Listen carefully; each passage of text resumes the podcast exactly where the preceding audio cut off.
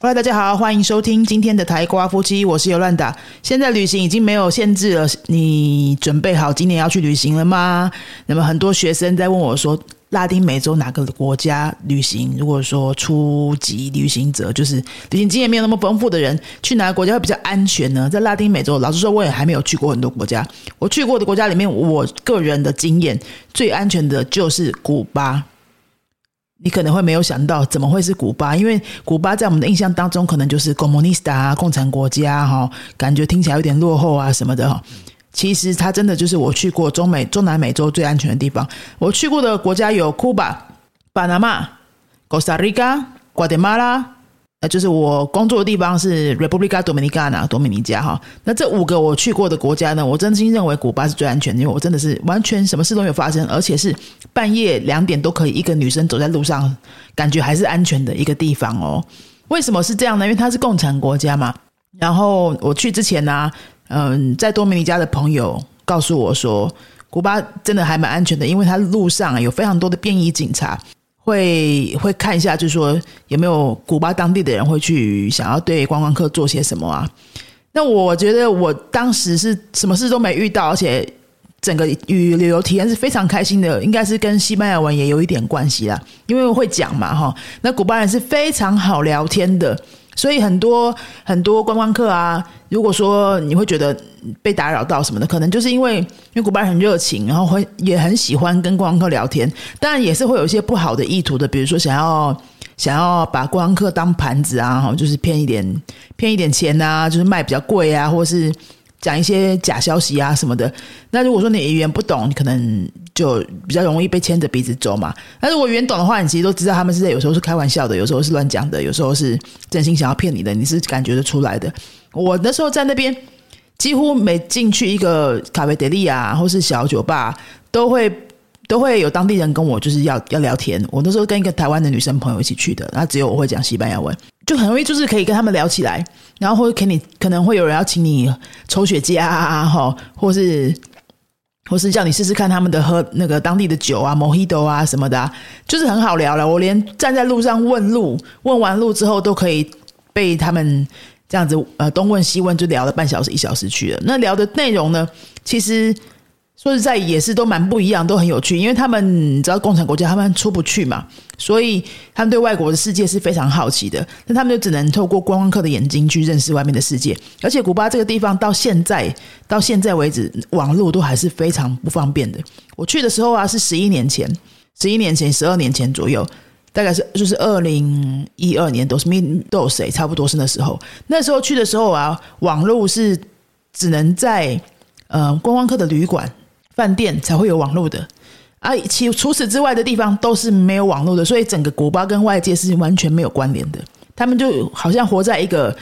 五十七十年以前的那种时空里面，他们对外面的事情完全不知道啊，因为没有资讯，只能看当地的报纸嘛，然后也只能就是跟观光客跟观光客连呃交流，才会知道外面是怎么样的世界。所以很有趣啊，哈，就整个好像你回到过去去旅行一样。所以我们那时候在那边，只有在旅馆的时候才可以写个 email。然后那时候是 Facebook 刚开始有的时候，所以其实也没什么资讯了哈。Google Map 也没有很流行这样子。那我走在路上啊，就很容易被，很容易就需要问路嘛。一定都需要问路，因为嗯，你网络上不通，就是没办法找 Google 地图，所以问完路就很容易就聊一下，然后他们就问说你是哪里来的啊？你的国家怎么样啊？你为什么会来这边啊？这样子，然后而且他们很难得遇到一个会讲西班牙文的人，可以这样跟他聊。大部分的观光客如果不会讲西班牙文，那他们又不会英文的话，就就没什么好聊的，对不对？所以我觉得整个旅行的过程是跟当地人的互动是非常非常多的。那么收听台瓜夫妻的朋友们。大部分也是会一点西班牙文的人嘛，所以你有机会去中南美的话，我会蛮推荐古巴的，很安全。然后路上的便衣警察是会很担心说，这些古巴当地人是不是会一直去想要想要打扰观光客，因为他们就只能从观光客的身上眼睛中眼睛眼中去认识国外呃古巴之外的世界嘛，所以就很避免当地人就是一直打扰观光客，就我这些便衣警察在那边。这为什么半夜走在路上，我也觉得不太担心啊。半夜走在路上，其实也蛮多跟西班牙很像的那个景景情景，就是会有一些 bar、酒吧、disco、d e g a 会开啊，然后夜店也有人会出来玩啊，或者也有小孩在外面走动，都还都算有这样子。嗯，很多我的学生啊，或是我身边的朋友有去过的，说比较不习惯的就是呃方便性还有物资取得的这个管道。为什么会这么说呢？就是在那个国家呢，是你要买东西。并不是你要有钱就买得到的，因为他们整个国家的那个物资都是用配给制的，所以大家是可能每个家庭每个礼拜会分到几块面包啊，然后几块肉啊什么的。特别在疫情这几年之后啊，就更加的严格了。昨天前两天才看了 YouTube 上的一个影片，是一个哥伦比亚籍的 YouTuber 到古巴去做深度报道的。他也有讲到，他是去年的时候去的，然后有讲到说，现在呢，古巴一个家庭好像一个礼拜也只能拿两三块面包，只能买到的面包就这样子而已哈。然后要买买到什么青菜啊、火腿啊、肉类啊这些，我们去超市随便就可以买到的东西，对他们来说是非常辛苦的，因为要去很远的超市排队，然后你排了半天还不见得会有，然后万一有的话，你也不知道价钱怎么样，因为那个价钱乱七八糟的哈，所以有可能你还买不起。然后他们现在的那个币值啊，也有一些改变，货币政策有一些改变。我去的时候是两种货币并行的，现在其实也还是，但是形式上不一样了。我去的时候两种货币并行，一个就是当地人用的钱，一个就是观光客用的钱，是分开来的。那观光客用的钱呢，基本上币值跟美金差不多的价钱。观光客有那种的那种钱呢，那种币值。可以买到的东西跟当地人买到的是不一样的东西，就有些店家他只收当地钱，有些店家他只收观光客的那种钱，有的店家少数是两种都收。那刷卡呢，几乎很多卡都不能刷，所以我玩到最后两三天的时候，快要没现金的时候，我想说，不然就刷卡。哎呀，很多卡都不能刷，因为只要可能跟美国一点点关系的卡都是不会过的哈，很多卡都不能刷。所以在古巴旅行的话，记得就是现金要多准备一点。那我那时候。因为是从多明加工作的时候过去的，所以多明加有一个朋友，他之前是在古巴待比较长的时间去进修的。古巴的医学发展是蛮好的，所以有一些多明加的朋友啊，是医学背景的，是有去古巴进修过。然后他们身上就还剩下一些古巴钱。那古古巴当地的钱呢，币值很小，但是非常好用，因为你可以进当地人的商店买东西，那个价钱是非常非常便宜的。有可能是呃外国人的那个店家比当地人的店家。比起来是贵好几十倍的，所以呢，你用当地钱买东西，感觉是没感觉啊，就是可能一个三明治还不到台币十块这样，所以我就用那几百块的那个我多米加朋友送给我的那个当地钱啊，吃了好多餐。哦，那所以在那个国家呢，你要真的要会一点西班牙文，你会觉得非常好玩，因为很多资讯啊都是网络上查不到的。当地人不太用网络嘛，网络上当然是没有什么东西，所以你可以用问的，只要你能够用问的，你就可以得到很多跟别人不一样的资讯。比如说换钱呐，没有人，几乎没有什么人去银行换钱，都是去一些私人的换钱的机构，或者是在路上就会有人在喊啊，喊说呃啊，先都写邓达，先都写邓达，一百七，一百七，意思就是说现在你可以换到什么一美金换到一百七十块当地钱之类的，像这样。你只要会西班牙文，你就可以得到非常多的好玩的当地资讯啊。那因为我去古巴已经十几年前了，可能我的资讯都比较旧了。我想要在这边跟大家介绍我刚刚提到的这个哥伦比亚的 YouTuber，他在古巴做的深度报道，他有好几集，有一系列的。那我就取他第一集的里面的其中一两句话给大家听一下这个西班牙文句子，然后也希望可以引起你的好奇，可以去看看他的频道。如果你今年啊，明年啊，有计划是想要去中南美洲来一个比较长途的旅游的话，我非常推荐你要把古巴放到行程当中。好，我们来听听看哦。Por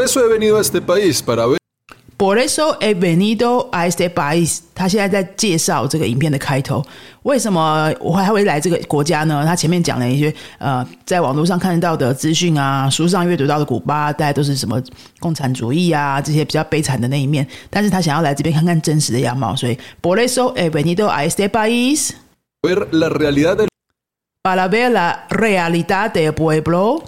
pueblo de Cuba con mis propios ojos. Con mis propios ojos para ver la realidad del pueblo，看看这个呃这个城市的真实性，然后最后是讲 con mis propios ojos，用我自己的眼睛。这这句话我觉得讲的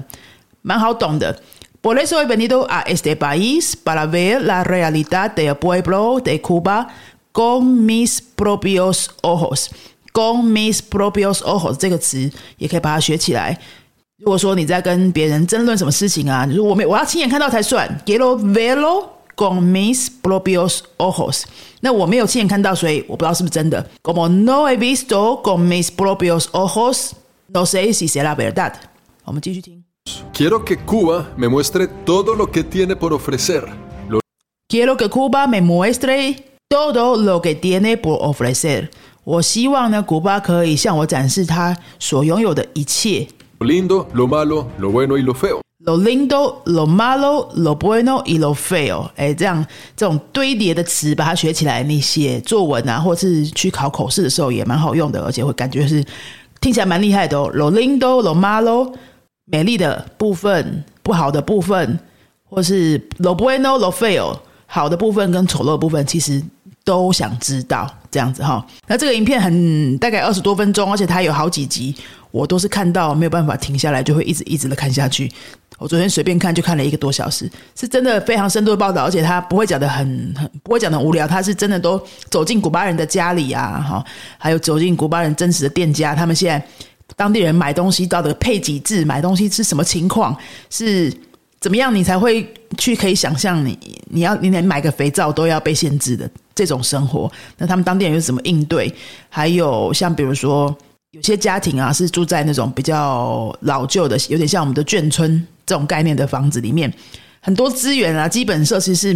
没有的。他们其实不像你想象的这么贫穷可怜，但是看起来好像又跟我们的现我们这种我们这边一般世界的生活形态又差很多的感觉。影片里面有一个画面，我还我还蛮印象深刻的，就是呃那个家庭他们的水。